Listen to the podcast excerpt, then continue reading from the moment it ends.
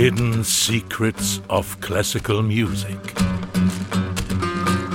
Aufgedeckt von Stefan Sell.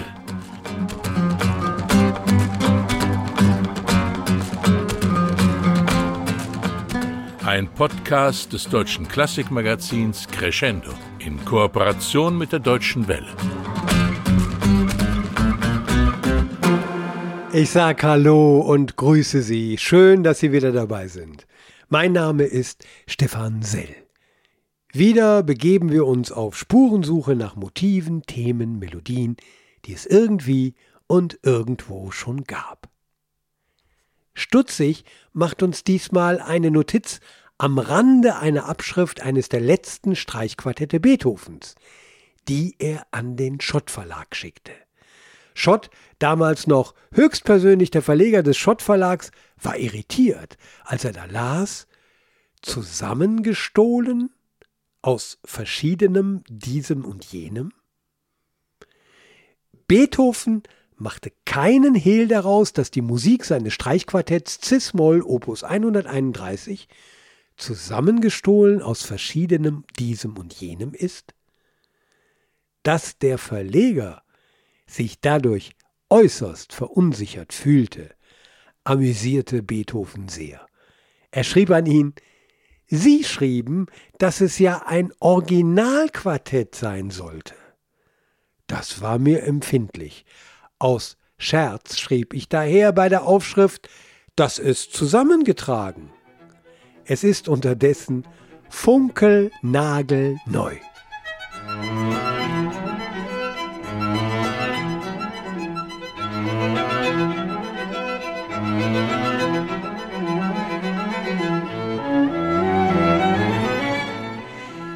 Des Weiteren macht uns ein Beweisstück stutzig, das uns Beethoven wieder eigenhändig hinterlassen hat. In einem seiner Skizzenbücher, dem sogenannten Kafka-Skizzenbuch, findet sich unter ein paar mit groben Strichen hingeworfenen Takten voller Einfälle das Geständnis, diese ganze Stelle ist gestohlen.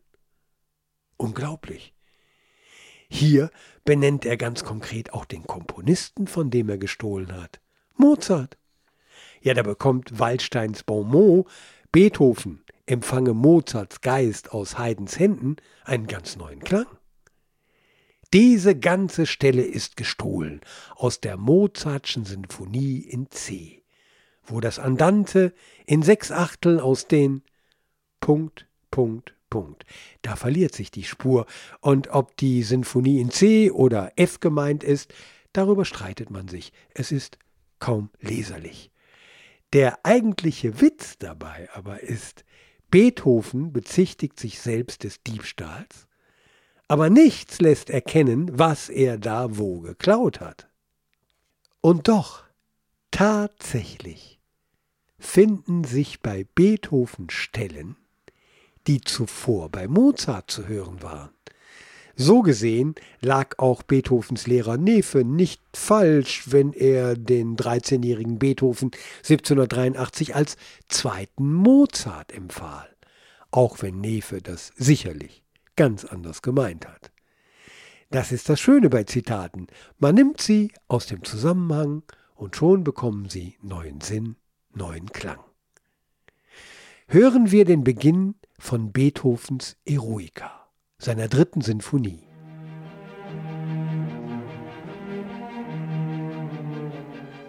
Und jetzt den Beginn der Ouvertüre von Mozarts Bastien und Bastien.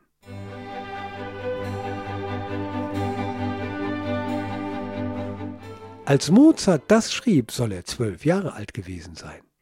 In Beethovens erster Sinfonie klingt im zweiten Satz etwas, vom zweiten Satz aus Mozarts 40. Sinfonie an.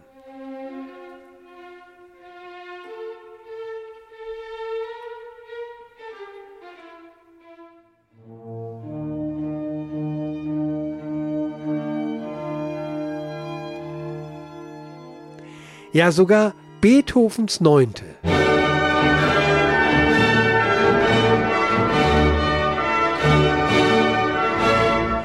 Mozart fast 50 Jahre vorausgeahnt haben.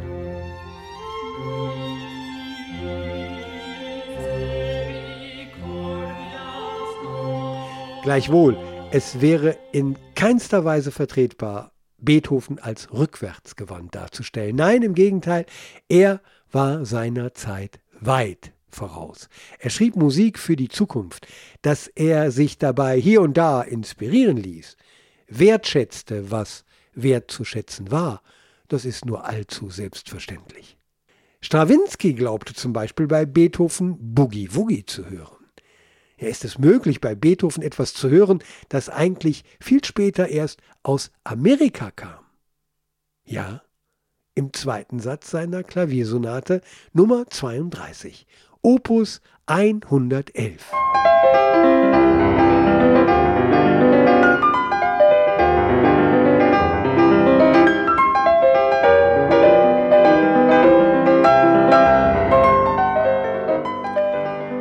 Urplötzlich swingt und groovt es in der dritten Variation seiner Arietta, als hätte Beethoven so etwas wie den Boogie Woogie vorweggenommen.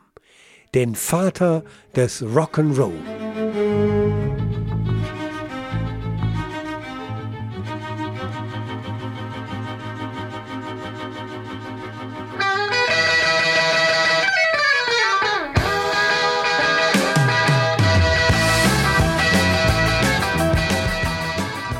In der Tat, Beethoven hatte Rhythmus im Blut.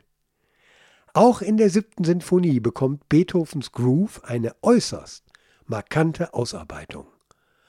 Romain Roland sprach von einer Orgie des Rhythmus. Für Wagner war es die Apotheose des Tanzes. Wogegen Karl Maria von Weber bereit war zu glauben, Beethoven wäre jetzt reif fürs Irrenhaus diesen Groove, diesen unglaublichen Rhythmus greift Beethoven noch als Zitat in einer seiner Bearbeitungen und Variationen eines Irish Folk Songs auf. Die Vorlage heißt Nora Creina. Who are you that walks this way so like the Empress Dijanina? Is it true what people say that you're the famous Shilnagira? Oh,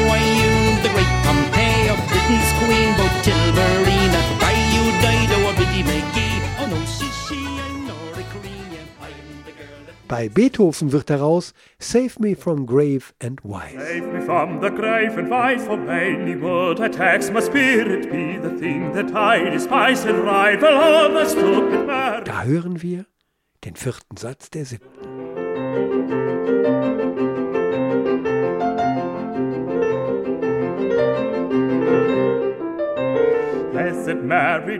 Irish Folk verschränkt mit der unverkennbaren Handschrift Beethovens.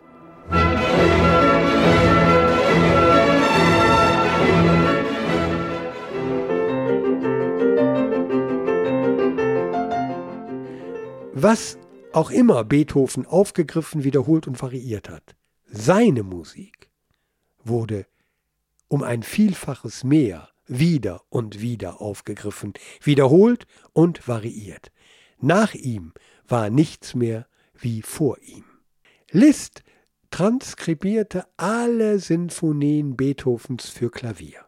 Heißt, was das ganze Orchester zu leisten hat, spielte Liszt problemlos mit zwei Händen auf dem Klavier. Unglaublich. Hören wir den vierten Satz der siebten Sinfonie, wie er bei ihm klingt.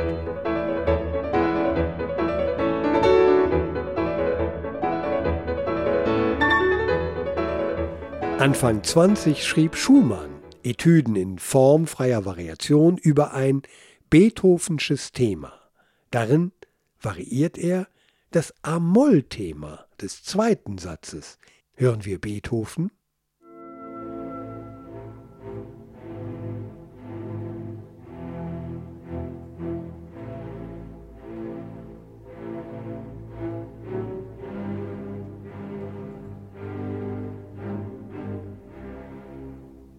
Schumann.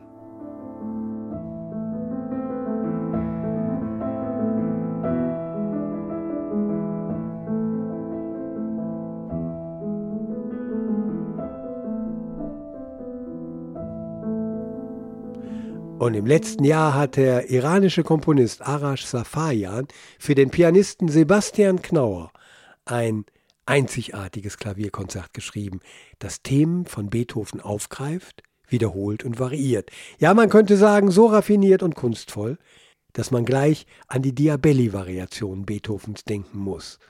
Safayan, ein großartiger, zeitgenössischer, ja auch preisgekrönter Komponist, stellt Beethoven in einen heutigen neuen Kontext und macht seine Musik so ganz neu erfahrbar. This is, Klammer auf, not, Klammer zu, Beethoven. So heißt das Werk, worin auch die siebte in mehreren Variationen auftaucht.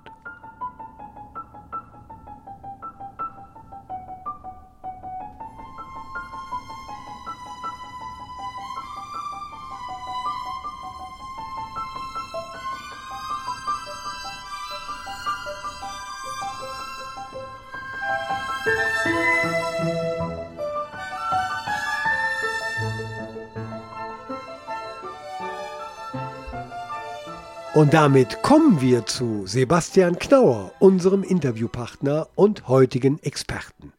Mit fünf begann er das Klavierspiel, galt als Wunderkind und gab mit 14 in der Leishalle in Hamburg, das ist das erste Haus am Platze, sein Konzertdebüt.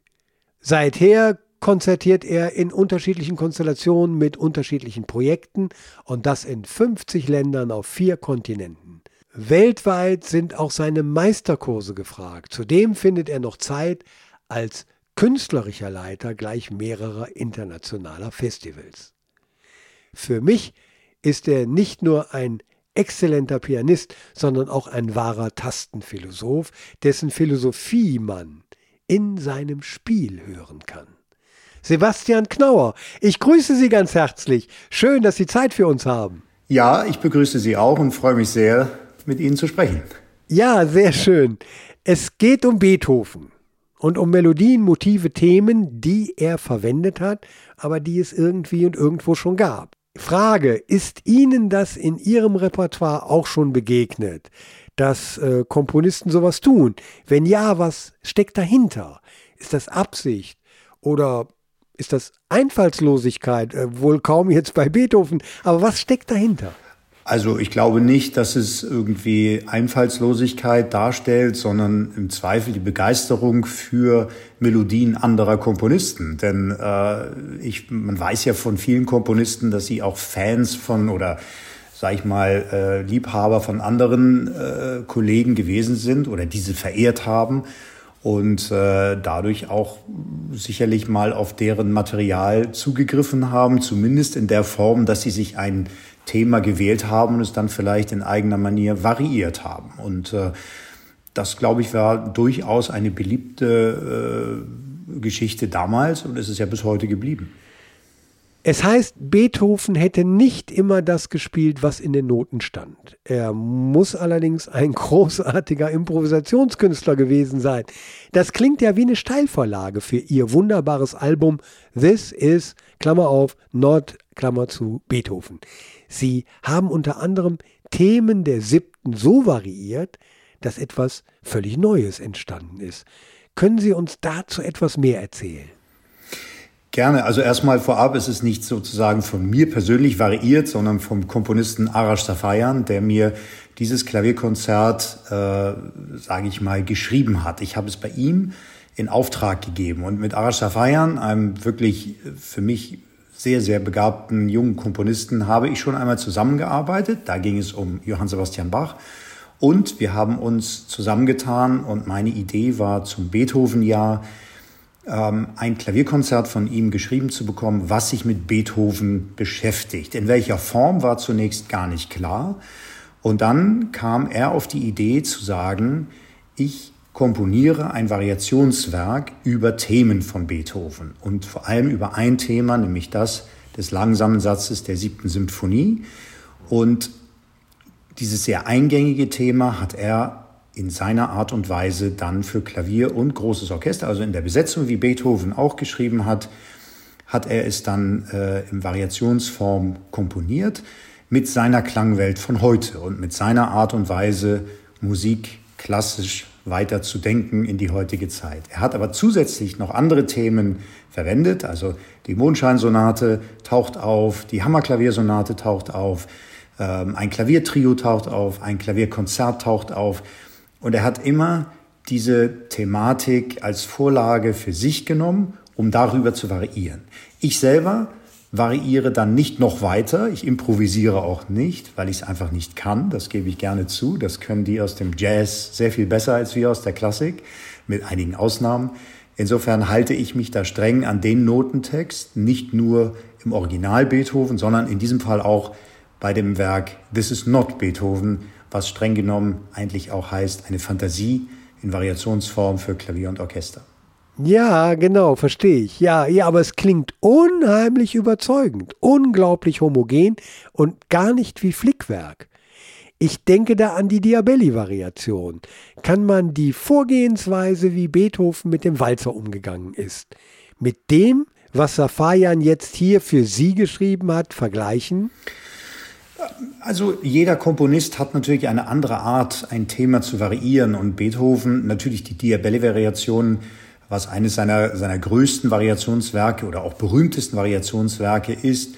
Äh, da gibt es natürlich auch Momente, wo auch schon der Beethoven so weit fortgeschritten ist, sage ich mal, in seinem persönlichen Dasein, dass es auch für den, sogar für den Interpreten teilweise viel Arbeit bedarf, dem folgen zu können, so auf Anhieb. Es gibt ja auch frühe Variationswerke von Beethoven, die sehr viel verspielter sind, sage ich mal, oder auch sehr viel klassischer bleiben als eben der Beethoven, der in der Zeit, wie die, äh, bei den Diabelle-Variationen, äh, wie er sich da entwickelt hat. Ähm, Arashafayan hat eigentlich auch eine ganz besondere Art heranzugehen an Variationsformen. Äh, ich gebe Ihnen recht, es hat mich auch auf Anhieb äh, in, der, in der Art und Weise überzeugt, dass die Variationen eine sehr schlüssige Form sind, wie er sie geschrieben hat, ohne den Beethoven in irgendeiner Form äh, kaputt machen zu wollen oder zu zerstören. Er hat einfach nur dieses Thema ja äh, als Vorlage genommen und hat eben auch eine langsame Variation geschrieben, eine schnelle Variation, eine fugatische Variation. Also hat sich da schon ein bisschen, sage ich mal, angepasst an die Art, äh, wie es damals die Komponisten gemacht haben, wie ein Beethoven es auch gemacht hat. Auch eine Variation mal in der Tonart ver äh, verändert, im Dur, im Mollbereich. Insofern ähm, geht es, glaube ich, in die gleiche Richtung, hat aber natürlich eine völlig andere Klangwelt und wirkt deswegen vielleicht auf Anhieb etwas eingängiger. Vielleicht kommt es so an. Aber ist, in jedem Fall ist es eine wirkliche Komposition, die Arash Safayan hier gemacht hat. Und ich betone das auch immer wieder gerne, weil heutzutage dieses Wort recomposed durch unsere Welt geistert. Und äh, das ist es eben nicht. Er hat wirklich eine Variation, ein Variationswerk über Themen oder besonders ein Thema von Beethoven geschrieben, wie eben es die Komponisten und ein Beethoven damals selbst gemacht haben. Äh, wir haben ja schon gehört, wie Beethoven, weiß ich nicht, vier, fünf Jahre nach der siebten aus dem vierten Satz etwas aufgreift, was er mit einem Irish Folksong verbindet in Save Me from Grave and Wise. Schumann hat den zweiten Satz in seinen Etüden variiert, den zweiten Satz der siebten. Wenn das, was sie machen, populär klingen sollte, dann war das damals mit so einem Folksong, einem Popular-Song, wie man sagte, äh, eigentlich doch ganz genauso. Da sehe ich überhaupt keine Diskrepanz, oder? Nein, und ich finde eine Sache ganz besonders wichtig, und mir ist es jetzt gerade aktuell wieder passiert, als ich äh, das erste Werk, was Arash Safayan für mich geschrieben hat, eben über Bach, äh, ein Werk von ihm über die Musik von Bach. Ähm, es scheiden sich natürlich die Geister, die sagen, wenn ein Mensch populär denkt, hat es mit der ernsten Klassik nichts mehr zu tun. Aber wir müssen ja zwei Dinge beachten. Das eine ist, dass wir unserem Metier treu bleiben als klassischer Interpret, aber wir müssen auch das Publikum erreichen und begeistern. Und natürlich wenn man eine Original-Beethoven-Sonate spielt, da gibt es gar keine Diskussion, das ist ein Meisterwerk und das ist so, wie es da steht, formvollendet. Aber wir haben ja auch Publikum, was wir noch nicht erreicht haben, was vielleicht auch nicht so klassisch ausgebildet ist, wie Sie es sind, wie ich es bin, wie es vielleicht auch viele andere sind. Aber es gibt Menschen, die interessieren sich trotzdem für Musik. Und wenn man dann es schafft, Musik Und jetzt komme ich wieder zu dem Wort populär. Populär zu machen, indem man sie äh, anders komponiert, auch gerne das Wort neu komponiert oder über äh, Musik der alten Meister etwas schreibt und dadurch Publikum erreicht, die dann sagen, oh, das klingt ja wunderschön, ich möchte das Original jetzt auch hören. Sozusagen sich zurückbewegen zur Klassik, dann haben wir doch eigentlich alles erreicht. Und natürlich gibt es immer wieder auch Menschen, die sagen, ja, man darf aber jetzt nicht einen Bach verändern, man darf einen Beethoven nicht verändern, man darf auch einen Vivaldi nicht verändern. Die soll es auch weiterhin geben, das ist ihr gutes Recht. Aber wir leben doch am Ende von einem Austausch zwischen Bühne und Konzertsaal. Und nur so funktioniert dieses ganze Gebilde, so schön die Originalklassik ist. Aber es entwickelt sich alles weiter. Und wir, wir lassen sie ja nicht links liegen. Wir, wir spielen sie ja immer weiter. Aber deswegen glaube ich eben auch, um darauf zurückzukommen, dass die Komponisten damals selbst durchaus ein Gespür dafür hatten, was erreicht das Publikum, was erreicht in Anführungsstrichen den Auftraggeber. Ein Beethoven hat sich bekanntermaßen kaum geschert um das, was andere gesagt haben, über ihn oder auch über seine Musik. Trotzdem hatte er ein, durchaus ein Gespür und hatte eine, eine unvorstellbare Vielfalt in sich ruhend, die er rausgelassen hat. Und das sind ja teilweise so unfassbar populäre, sage ich mal, Melodien oder Themen, die uns heute immer noch jeder weiß, was es da da da da. Jeder weiß, was das ist und äh, jeder kann es kann es praktisch mitsingen. Trotzdem gibt es dann auch den, den Beethoven, der so vergeistigt ist, dem wir nicht so schnell folgen können. Und ich glaube nicht, dass ein Beethoven oder auch ein Bach etwas dagegen hätten, wenn wir deren Musik heutzutage ja eigentlich nur noch eine Stufe höher rücken, indem wir sagen, wir beschäftigen uns damit, wir schreiben über diese Musik, wir komponieren neue Werke mit der Grundlage derer Themen, das ist doch eigentlich nur eine Ehrung dieser Komponisten. Und ich finde, so sollte man es sehen. Und am Ende sollten wir alle glücklich nach Hause gehen nach einem Konzert, ob von der Bühne oder aus dem Konzertsaal. Dann komme ich jetzt zum letzten Punkt. Man könnte also sagen, dass die Befreiung von einer rein akademischen Herangehensweise letztendlich doch zu der überbordenden Kreativität eines Beethovens zurückführt. Absolut, absolut. Und ich bin absolut dafür, dass man auch im klassischen Konzert heutzutage oder auch in der klassischen Kompositionsweise die Formen wahrt und dass man natürlich jetzt nicht alles auf den Kopf stellt. Aber ich finde es wichtig und ich erlebe es ja auch im Konzertsaal jetzt wieder endlich, wo wir wieder ein bisschen auftreten dürfen, dass Menschen, weil sie so begeistert sind, dass sie wieder ins Konzert dürfen, dass sie zwischendurch einfach auch nach den Sätzen vermehrt klatschen, was früher nicht der Fall war. Aber warum denn nicht? Es ist eine Form der Begeisterung, die es im Übrigen ja in der klassischen Zeit schon gab. Es war absolut üblich, dass geklatscht wurde mittendrin. Es gab Stellen, da musste der Komponist die Stelle nochmal spielen, weil die Leute so begeistert waren. Also warum machen wir uns alle das Leben so schwer, sage ich mal, indem wir immer darauf achten, bloß nichts falsch machen zu dürfen. Man kann nichts falsch machen, wenn man eine Sache genießt, wenn man etwas, wenn man äh, etwas bewegt und das kann man mit Musik halt besonders gut.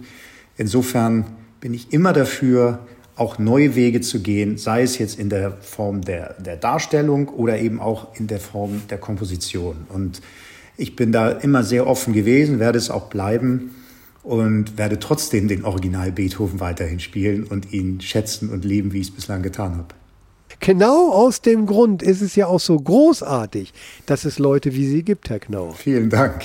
Es war wunderbar. Dankeschön. Danke, freut mich sehr. Alles, ja, alles Gute und vielen Dank für Ihre Zeit und bis zum nächsten Mal. Ja, gerne.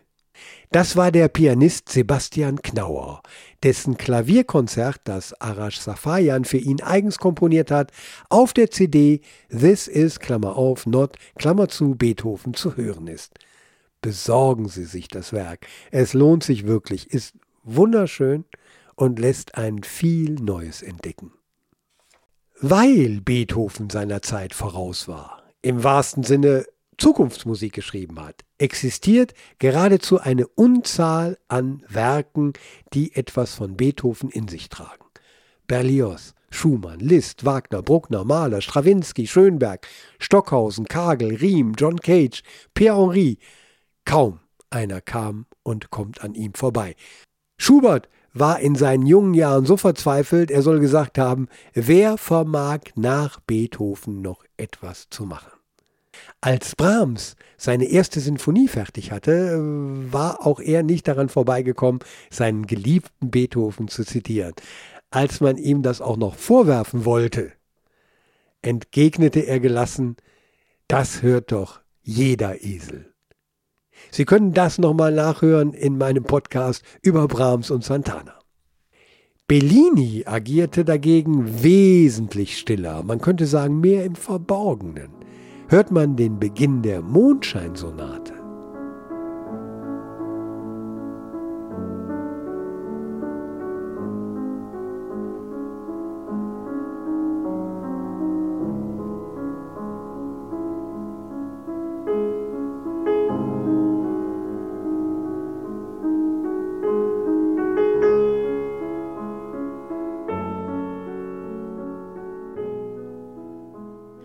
Und dann Bellinis Chor aus dem zweiten Akt seiner Oper Bianca e Fernando.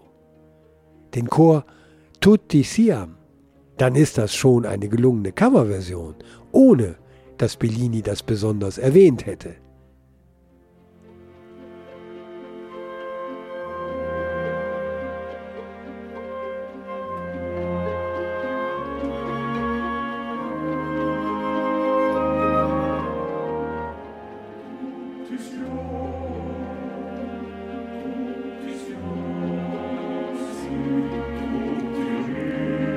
Apropos Mondscheinsonate. Die ist als Hommage auch ganz zaghaft in Schostakowitschs Opus 147 im dritten Satz zu hören.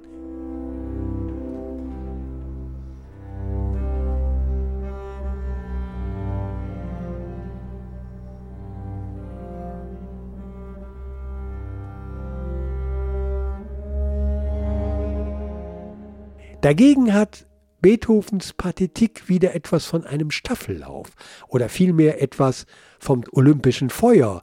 Der Fackelträger läuft und läuft und reicht die Fackel weiter. Von Mozart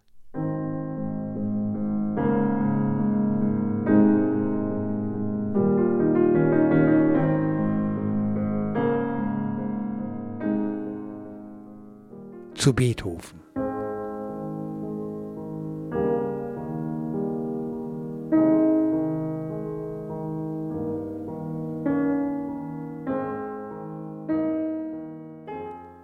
Und weiter an Schubert.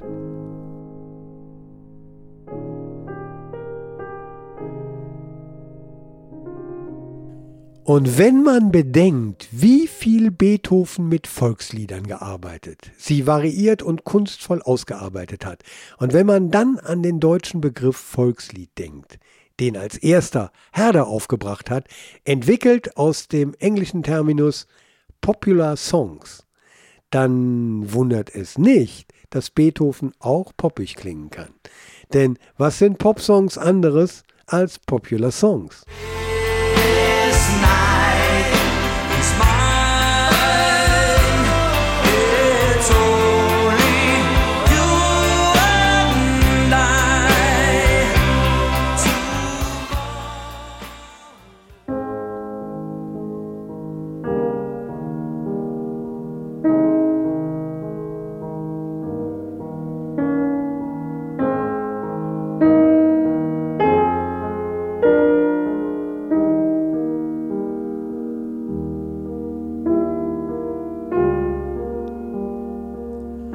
Was hätte Beethoven an Geld verdienen können, wenn man weiß, wo, wann, wie er selbst nach seiner Zeit immer wieder zitiert und variiert wurde, bis in die Popmusik hinein.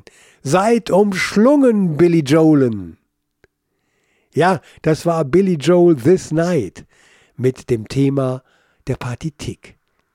Wenn Ihnen das hier Spaß macht, sagen Sie es weiter, bitte. Schreiben Sie Kommentare, abonnieren Sie den Podcast. Ich würde mich freuen. In diesem Sinne sage ich Tschüss, bedanke mich fürs Zuhören, freue mich jetzt schon aufs nächste Mal, wünsche alles Gute. Bis dahin, Ihr Stefan Sell. Das war Hidden Secrets of Classical Music, ein Podcast des deutschen Klassikmagazins Crescendo in Kooperation mit der Deutschen Welle.